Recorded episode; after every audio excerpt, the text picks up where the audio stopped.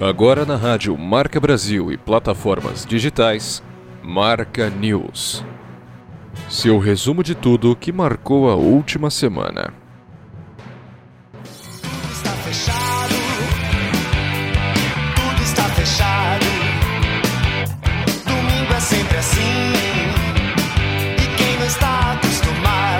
Acostumado. Estamos no ar na Rádio Marca Brasil e nas plataformas digitais. Titãs, domingo, abrindo o nosso programa de hoje.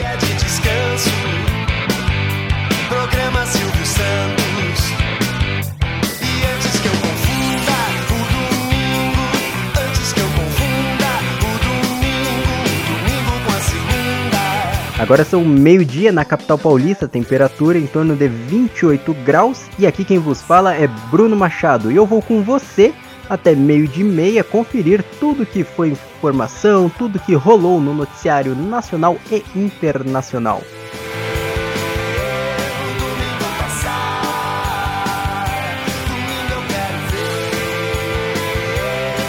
Mas antes de dar play no nosso programa, eu queria lembrar que você que me escuta pode ajudar a fazer o Marca News e a gente conta com o PicPay para tornar essa experiência possível.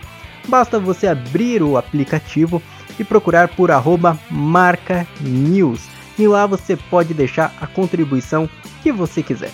Do centavo ao milhão, você vai estar contribuindo com toda a nossa estrutura aqui da rádio e a financiar o nosso programa para levar para você um conteúdo cada vez melhor. Desde já eu quero agradecer ao seu comentário, a sua colaboração lá no PicPay. Muito obrigado. Tanto. Marca News Brasil.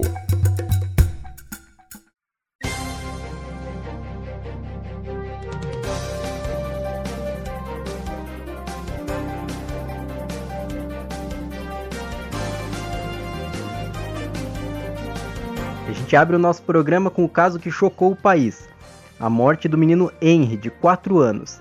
Na última quinta-feira, Monique Medeiros, mãe da criança, e o padrasto, o vereador doutor Jairinho, foram detidos por serem os principais suspeitos da morte do garoto. Investigações apontam que Henry foi morto por uma ação violenta. Conversas no WhatsApp entre a babá do garoto e a mãe revelam que Monique sabia há mais de um mês que Henry era agredido por Jairinho. O sujeito levava o menino para o quarto e ficava sós com Henry. Em seguida, o garoto aparecia com hematomas. Prisão da mãe de Jairinho é temporária e deve durar 15 dias.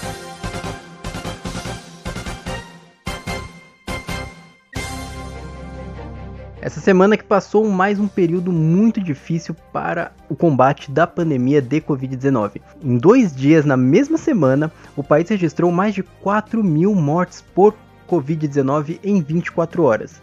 De domingo até sexta-feira, foram 18.525 vidas perdidas para a doença e 419.517 diagnósticos positivos em todo o país. A situação é preocupante. Todo programa a gente traz atualizações, até coloca no ar, é, e nossa expectativa é sempre trazer notícias melhores, mais otimistas, animadoras. Mas por enquanto não é possível dizer que estamos vencendo a doença, muito pelo contrário. Por isso eu reforço aqui no ar ouvinte a mensagem: se possível, fique em casa.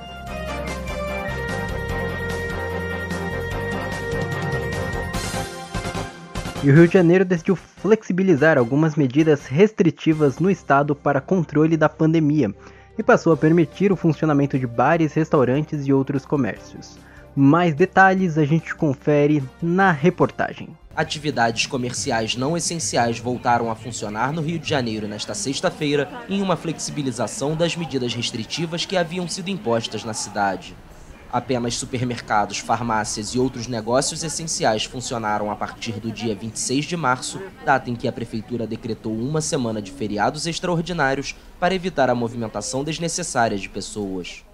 Sinceramente, para nós lojistas, a reabertura é uma felicidade, porque as pessoas precisam se sentir produtivas para se sentirem vivas. Ficar em casa cumprindo uma necessidade para uma pandemia é obviamente necessário também, mas voltar ao trabalho com as medidas de proteção bem feitinhas é melhor para a saúde. Eu preciso trabalhar e fechando a gente não consegue receber, entendeu? Então assim, é parado em casa a gente não consegue pagar aluguel, pagar nada. Então para mim foi muito bom ter aberto. Agora, bares e restaurantes vão poder atender clientes até às 21 horas, além de lojas, cinemas, museus e teatros, entre outros, em horários restritos. Pontos turísticos como Cristo Redentor também poderão voltar a receber público. Ficar nas praias para tomar sol ainda está proibido, mas a prática de esportes individuais está autorizada. Apesar do município ter registrado uma média de 100 óbitos por dia na última semana, as emergências da rede pública de saúde já começam a registrar queda no número de consultas e as autoridades acreditam que isso se refletirá em um declínio nas hospitalizações e mortes nas próximas semanas.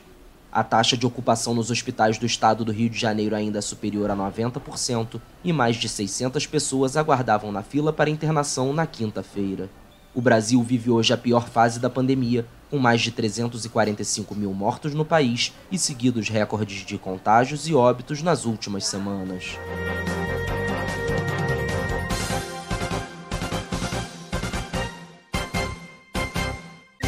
E termina hoje a fase emergencial no estado de São Paulo, a mais restritiva no plano de controle do avanço da Covid-19. Decisão foi anunciada pelo vice-governador Rodrigo Garcia em coletiva de imprensa no Palácio dos Bandeirantes na última sexta-feira. O estado avança para a fase vermelha após leve melhoras nas internações por Covid-19 nas UTIs de São Paulo. Com a mudança, o Campeonato Paulista é retomado, o comércio pode voltar a funcionar no sistema drive-thru e lojas de materiais de construção voltam a funcionar. Toque de recolher das 8 às 5 da manhã continua em vigor.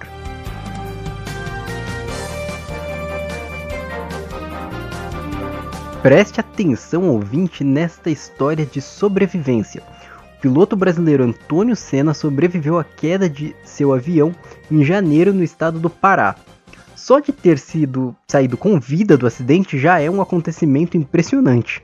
Mas Senna ainda teve que sobreviver a 38 dias na mata, com pouca comida e com água da chuva. Vamos conferir juntos essa história na reportagem. O piloto Antônio Senna pode se orgulhar de ser duplamente um sobrevivente. Em janeiro, o avião que ele pilotava no estado do Pará sofreu uma pane no motor e caiu no meio da floresta. Antônio teve ferimentos leves. Foram 38 longos dias se alimentando do pão que havia levado, bebendo água da chuva e caminhando em busca de socorro. O voo estava ocorrendo normalmente quando subitamente o motor parou. Simplesmente parou. Foram 27 quilômetros percorridos até ouvir o barulho de uma serra elétrica e encontrar uma família de coletores de castanhas. Era o fim da angústia. E, e ser encontrado justamente por uma família de extrativistas, de pessoas que trabalham é, em conexão, é, que, não, que não agridem a floresta de forma nenhuma, é, que percebe-se que eles vivem em comunidade, é uma coisa muito, muito bonita.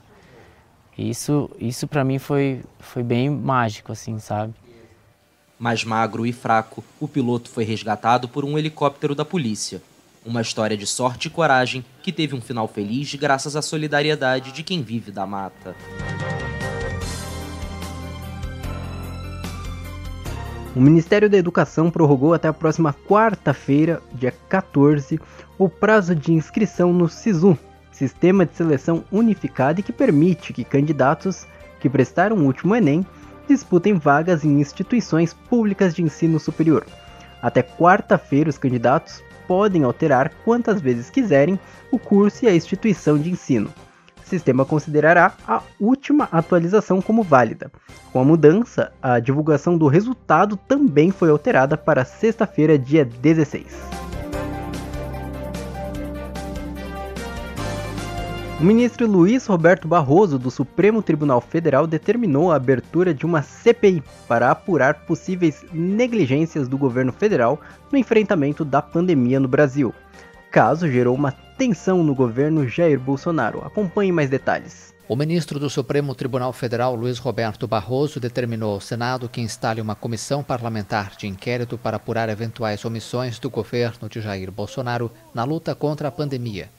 Segundo Barroso, a investigação vai mirar principalmente nas ações e omissões do governo federal no enfrentamento da pandemia no país, em especial no agravamento da crise sanitária no Amazonas, com a ausência de oxigênio para os pacientes internados.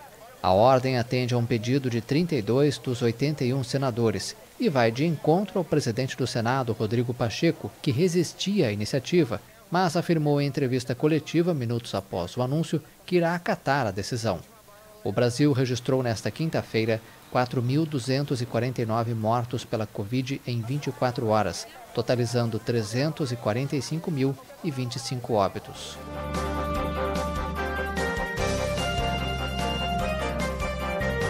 O Senado prorrogou o prazo de entrega da declaração do imposto de renda para pessoas físicas. Com isso, a galera que ainda nem começou ganhou um respiro, um tempo a mais. Prazo vai de 30 de abril para 11 de julho. Não haverá mudança no cronograma de pagamento. Com isso, o primeiro lote deve ser liberado dia 31 deste mês.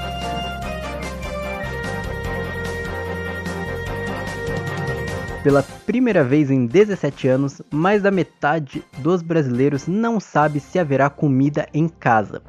Pesquisa realizada pela Rede Brasileira de Pesquisa e Soberania e Segurança Alimentar e Nutricional, a rede Pensan, aponta que 116,8 milhões de brasileiros enfrentam insegurança alimentar.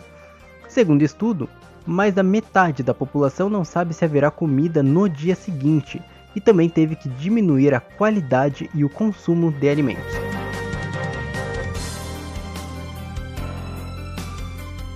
Em Minas Gerais, profissionais do sexo realizaram protestos exigindo serem inclusos no grupo prioritário de vacinação contra a Covid-19. Vamos conferir mais detalhes na reportagem. Prioridade na campanha de vacinação contra a Covid-19. Foi o que pediram nesta segunda-feira profissionais do sexo em Belo Horizonte, em uma manifestação organizada pela Associação das Prostitutas de Minas Gerais. Nós somos, precisamos ser vacinadas sim, porque somos grupo prioritário, somos educadores da saúde, educadores pares. Nós fazemos parte sim desse grupo, uma vez que nós levamos informações às ISTs para os homens, a negociação dos preservativos e também somos mulheres violentadas pelos direitos. Faixas e cartazes traziam mensagens para o prefeito da capital mineira Alexandre Calil e para o Ministério da Saúde.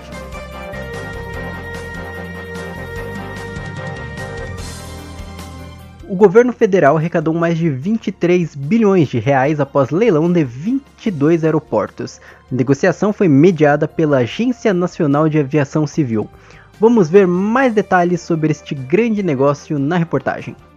Em um leilão realizado nesta quarta-feira na Bolsa de Valores de São Paulo, foram concedidos 22 aeroportos em 12 estados, arrecadando-se 3 bilhões e 300 milhões de reais em outorgas. As informações são da Agência Brasil, que detalhou que a concorrência foi feita pela Agência Nacional de Aviação Civil em três blocos: Norte, Sul e Central. A Companhia de Participações em Concessões, parte do grupo CCR, arrematou o Bloco Sul por 2 bilhões e 100 milhões e o lote central por 750 milhões de reais. Os lances representam, respectivamente, ágio de 1,534% e 9,156% em relação aos lances mínimos. A 20 Airports ficou com o Bloco Norte, pagando 420 milhões de reais, um ágio de 777% sobre o preço mínimo estipulado. Estão no Bloco Norte os aeroportos de Manaus, Porto Velho, Rio Branco, Cruzeiro do Sul, Tabatinga, Tefé e Boa Vista. O lance mínimo havia sido estipulado em 47 milhões e 900 mil. No Bloco Sul foram concedidos os terminais de Curitiba, Foz do Iguaçu, Navegantes, Londrina, Joinville, Bacaxeri, Pelotas, Uruguaiana e Bagé. O valor mínimo para esse lote era de 130 bilhões e 200 milhões de reais. O bloco central é composto pelos aeroportos de Goiânia, São Luís, Teresina, Palmas, Petrolina e Imperatriz. O lance mínimo era de 8 milhões e 100 mil. O Ministério da Infraestrutura espera que os terminais, por onde circulam cerca de 24 milhões de passageiros por ano, recebam mais de 6 bilhões de reais em investimentos.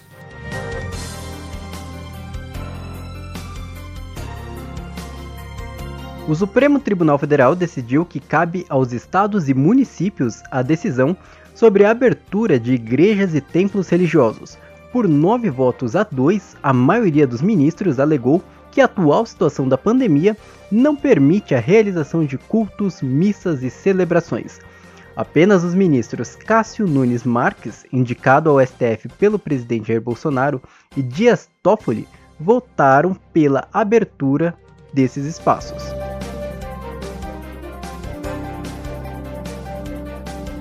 Tempos atrás, trouxemos aqui no Marca News a notícia de que a Assembleia Legislativa do Rio de Janeiro estudava mudar o nome do estádio Maracanã para Rei Pelé.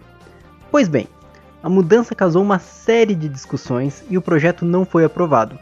Deputados consideraram que o Rio tem assuntos mais importantes a serem debatidos neste momento da pandemia.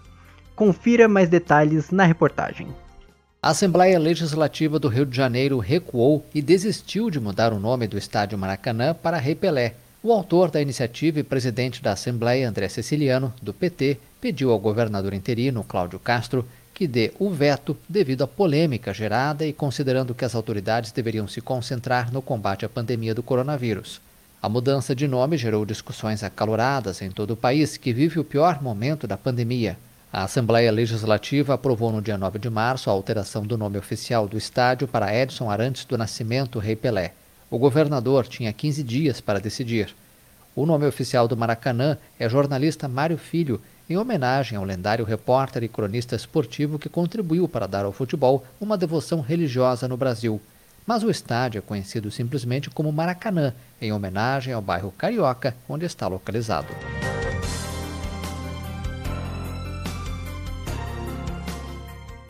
Marca News Mundo.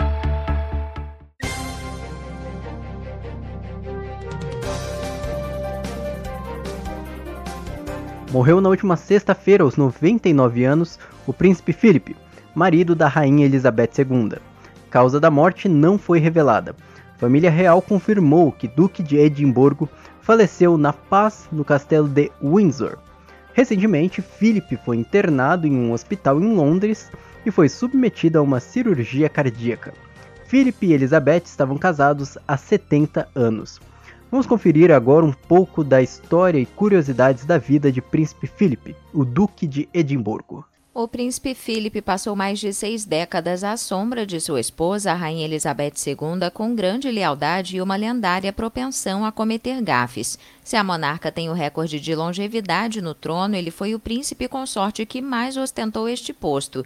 Em 2017, se retirou das atividades públicas após ter participado de mais de 22 mil atos oficiais. Ao longo da vida, fez vários sacrifícios pela esposa, como renunciar ao título de príncipe da Grécia e Dinamarca para tomar a nacionalidade britânica, mudar de religião, abrir mão da carreira na marinha e parar de fumar.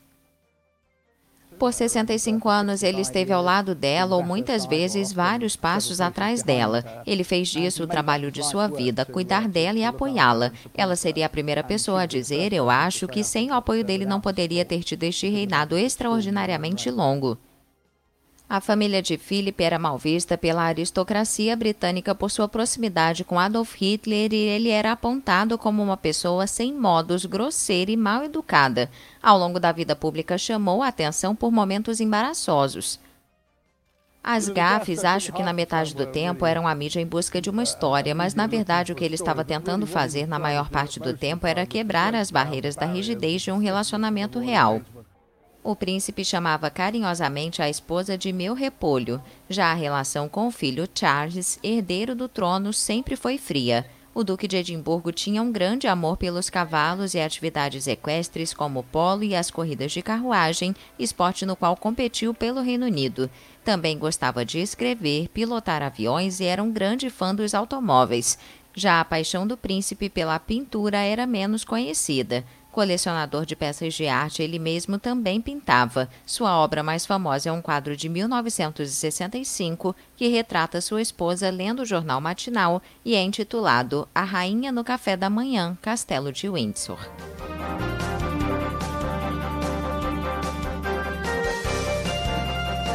Ao longo do nosso programa, traremos mais uma reportagem sobre o falecimento do príncipe Felipe. Dando continuidade ao nosso giro pelo mundo, 12 pessoas foram degoladas na cidade de Palma, em Moçambique. O ataque foi atribuído ao Estado Islâmico. Identidade das vítimas não foi revelada, mas tudo indica que se tratavam de estrangeiros. O país tem sofrido uma série de atentados atribuídos ao grupo terrorista desde 2017. Autoridades de Moçambique garantem que já retomaram o controle de Palma. Na Tailândia, um dragão invadiu um supermercado, escalou prateleiras e causou medo nos clientes. Por mais sensacionalista que essa notícia pareça, de fato aconteceu. Um dragão de Komodo, réptil venenoso que pode chegar até 3 metros de comprimento, invadiu uma das unidades da franquia de supermercado 7-Eleven, provavelmente à procura de comida. Autoridades capturaram o animal e soltaram na natureza em local apropriado.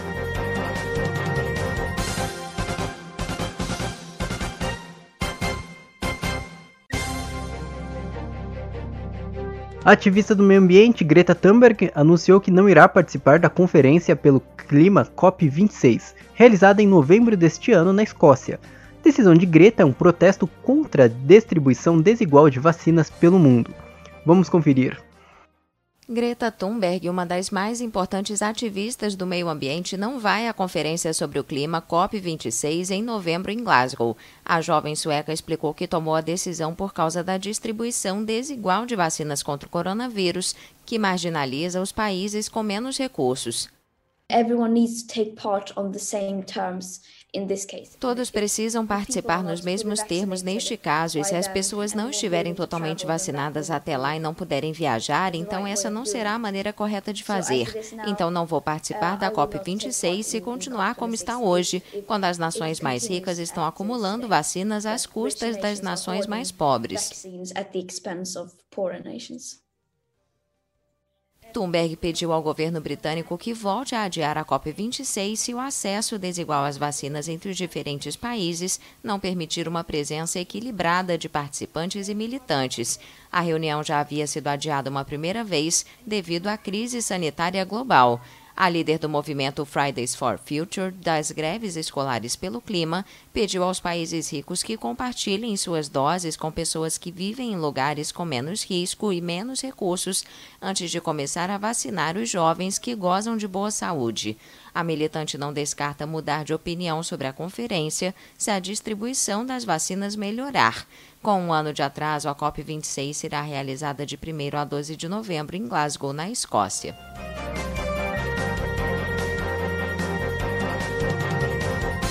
Samia Suluhu Hassan tomou posse como presidente da Tanzânia.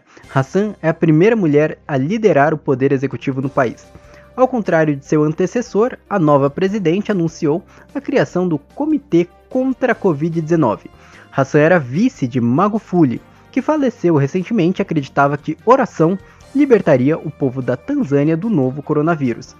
Em seu discurso de posse, Hassan se mostrou uma líder firme, comprometida com o enfrentamento da pandemia e declarou: Posso parecer educada e posso não gritar quando falo, mas o mais importante é que todos compreendam o que estou a dizer e que façam as coisas do jeito que eu digo. Confrontos violentos entre protestantes e católicos marcaram a última semana na Irlanda do Norte. O motivo do duelo entre os dois grupos é a saída do Reino Unido da União Europeia, que foi considerado por parte dos ir irlandeses como uma traição. Confira mais detalhes na reportagem. Violência, confrontos e preocupação na Irlanda do Norte. Em Belfast, a tropa de choque foi atacada por manifestantes republicanos com pedras e coquetéis Molotov enquanto tentavam impedir que a multidão avançasse sobre os manifestantes sindicalistas. O conflito aumenta na região desde a saída do Reino Unido da União Europeia, cujas consequências provocaram um sentimento de traição entre os unionistas apegados à coroa britânica. As tensões provocaram uma semana de distúrbios, com uso de projéteis e o incêndio de veículos, principalmente nas zonas de maioria protestante. Os incidentes reavivaram o fantasma das três décadas de conflito violento entre republicanos católicos e unionistas protestantes, que deixaram quase 3.500 mortos até a assinatura do Acordo de Paz em 1998. Nesta quinta-feira, o primeiro-ministro britânico Boris Johnson e seu colega irlandês Michael Martin pediram calma após o uso de violência registrada na Irlanda do Norte nos últimos dias. A Casa Branca também pediu calma. O governo americano manifestou preocupação com os violentos incidentes.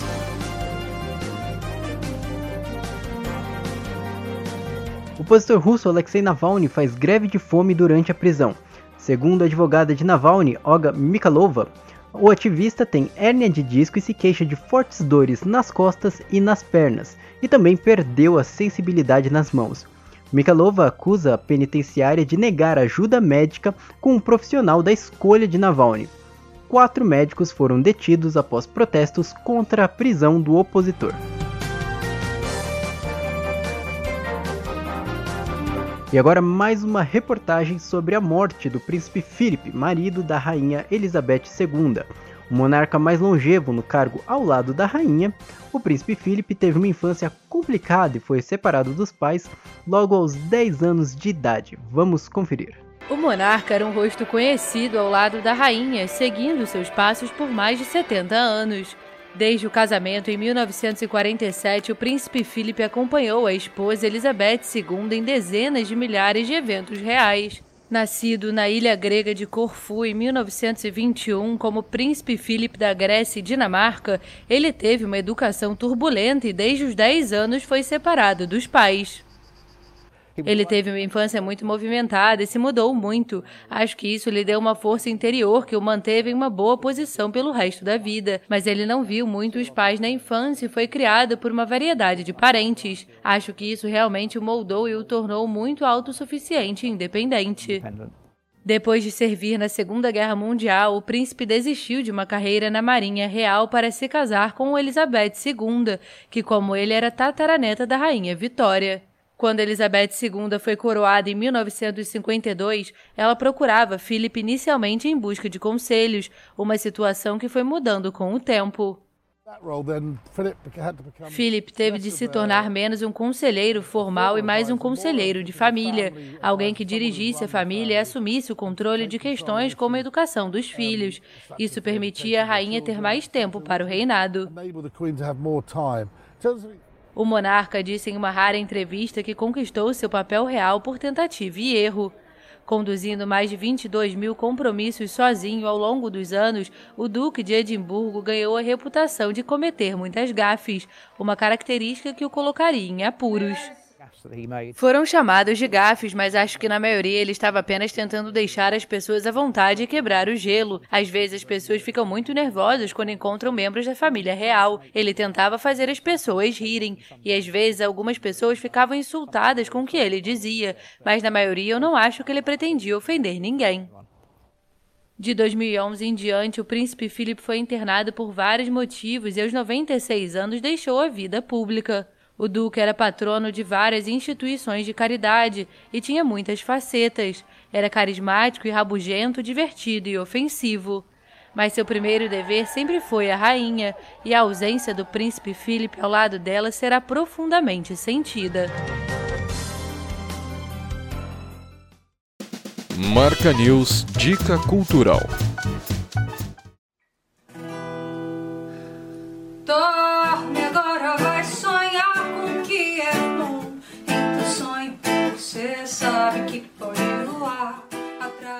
Até o dia 1 de junho, amantes do reggae podem aproveitar a primeira edição do Festival Reggae Roots Cultural SP, promovido pela cantora Talita Cabral. As, as apresentações podem ser conferidas no canal oficial da cantora no YouTube todas as terças e quintas. Esse som que estamos ouvindo agora é do casal Macani, Macani, perdão, Macani, que realizou a abertura do festival. Mas se você é artista de reggae, pode não apenas acompanhar, como participar do festival. A organização do evento está recrutando artistas interessados em apresentar e exibir o seu trabalho e contribuir para a realização do primeiro festival Reggae Roots.